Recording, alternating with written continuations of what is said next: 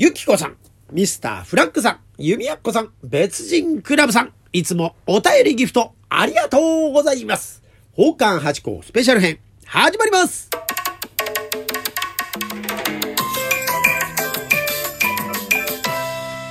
どうも、松野屋八甲でございます。宝冠八甲は CM キャスティングのプライスレスの提供でお送りいたします。いや、今週もたくさんのお便りとギフトを頂戴しました。ありがとうございます。めちゃくちゃ嬉しいです。ただね、少し空いたが、空いてしまったんでしょうかね。内容がちょっと前後しちゃうかもしれませんが、一つ、その辺はご理解いただけるとありがたいと思います。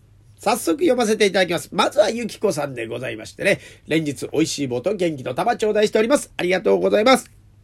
本当にあの、無理のないところで一つよろしくお願いします。でも本当に嬉しく思っております。本当にありがとうございます。さあ、続きまして、ミスターフラッグさんでございます。早速読ませていただきます。こんばんは。いつもこっそり聞いていますが、今回初めてお便りを出してみます。あ、ありがとうございます。初めてのお便り頂戴しました。ね、ライブ配信の時にはね、何度かこう飛んできてくださいまして、本当にいつもありがとうございます。さあ、続きがありまして、オペラお疲れ様でした。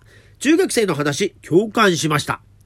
先生方も鑑賞の場でのマナー教育の一環で仕方なくやっている部分もある気がします。あ、確かにそうですよね。先生は先生だってね、分かってるけど、まあまあ一応ね、授業ということでやってらっしゃることありますもんね。そうですよね。ね、あと事前に作られたご挨拶のぎこちなさもおかしな感じですよね。かっこ笑い。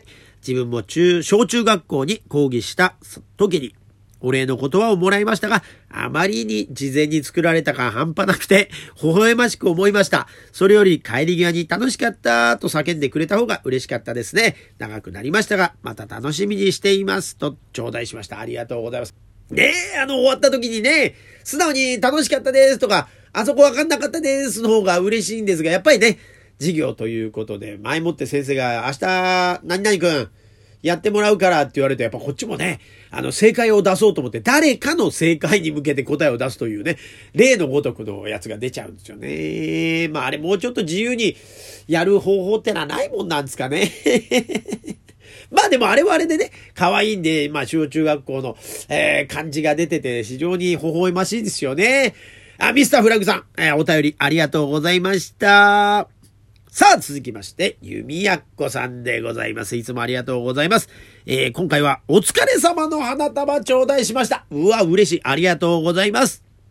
早速読ませていただきます。八甲師匠。あ、師匠という継承毎度ながらありがとうございます。恐れ入ります。インター FM 出演おめでとうございます。パンパンクラッカー。そしてお疲れ様でした。拍手。えー、昨日ご出演を知りました。ラジコアプリを入れて、えー、受信準備を完了し、正座して待ちました。確かにロバート・ハリスさんの番組が朝11時にスタートしました。やったと思いましたが、え？すごくおしゃれな番組の雰囲気。ここに師匠が登場なさるのかしら？決して師匠がおしゃれではないと言っているのではないですよ。誤解なさらないでくださいね。私番組を間違えたかと不安になったその時、さっそうと師匠が登場なさいました。それからはロバート・ハリスさんのハイテンポの質問攻めに縦板の水のごとく答えていかれる師匠もうすごかったです。さすがでございます。忙しい日が続きますね。どうぞお体を大切になさってくださいで2通目がございましてね。えー、恋しい微糖と美味しい棒を添えて頂戴しました。お祝いお疲れ様メールその2。八個師匠すみません。メッセージの文字制限の400字に収まらなかったので、その2を送ってしまいました。ありがとうございます。えー、インターフェムは10月23日12時3分まで、えー、視聴可能ということなので、ただいまゆったりとした気持ちで先ほどの放送を聞いておりますよ。楽しい放送ありがとうございましたと頂戴しました。ありがとうございます。聞いてくださったんですね。ありがとうございます。あれめちゃくちゃおしゃれな番組でしたね。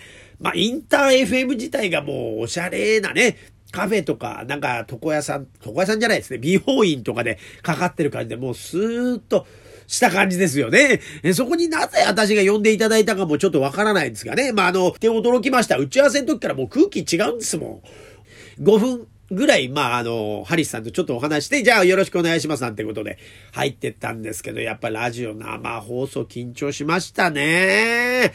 で、またなんかほんと空気が違うってことは私も現場の私も分かってるんですけどね。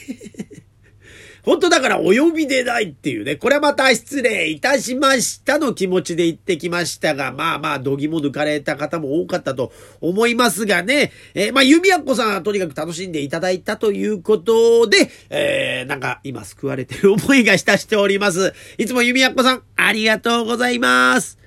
さあ、続きまして、別人クラブさんでございまして、2通、えー、頂戴しましたが、5つずつね、あの、日にちがいて内容が違いますんで、1つずつ読ませていただきたいと思います。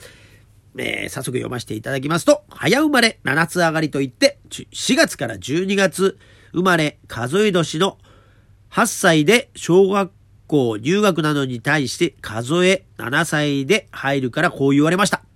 ちなみに韓国は3月入学なので、早生まれは2ヶ月分しかいません。また、ヨーロッパには別にして、アメリカにはそんな年齢を気にする文化はないようですと頂戴しました。あなるほど。この間のね、早生まれの回を聞いてくださって送ってくださいましたね。ありがとうございます。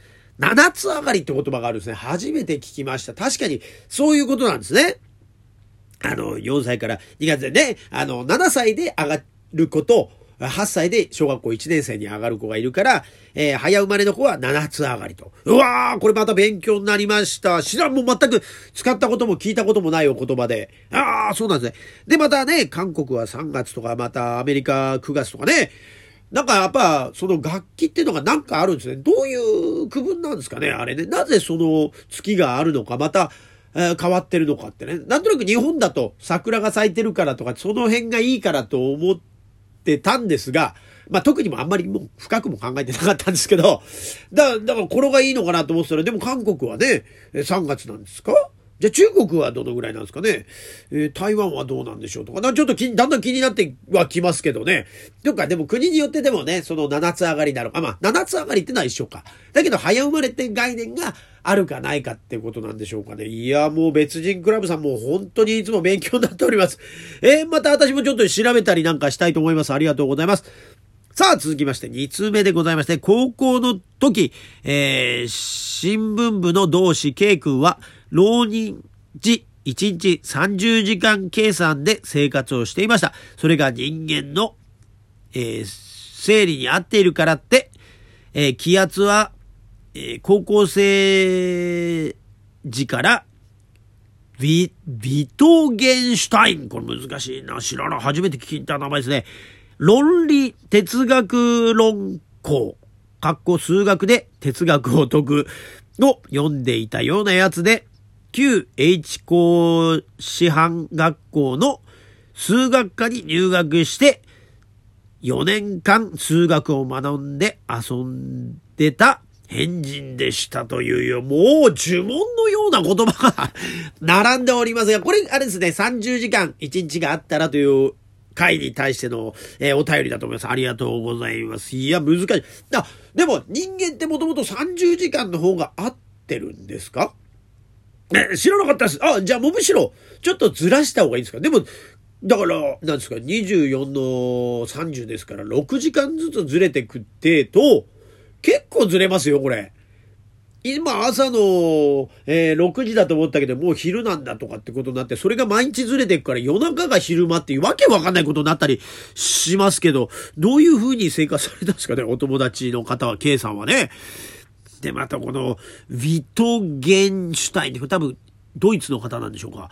あるんですね。数学で哲学を解くって。これまたすごいですね。哲学ってこの概念とか、ふわっとしたものをその論理的にというか数字でというかもう科学的に分析しようという学問があるんですね。で、それを高校生の時に読んでるっていうこのハイレベル。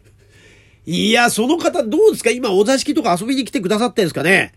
どうなんだろう遊び上手な方のような気もしますね。なんかいろんな角度からものが見れますからね。なんか、その K さんにもお会いしてみたいなと思ったりなんかしますね。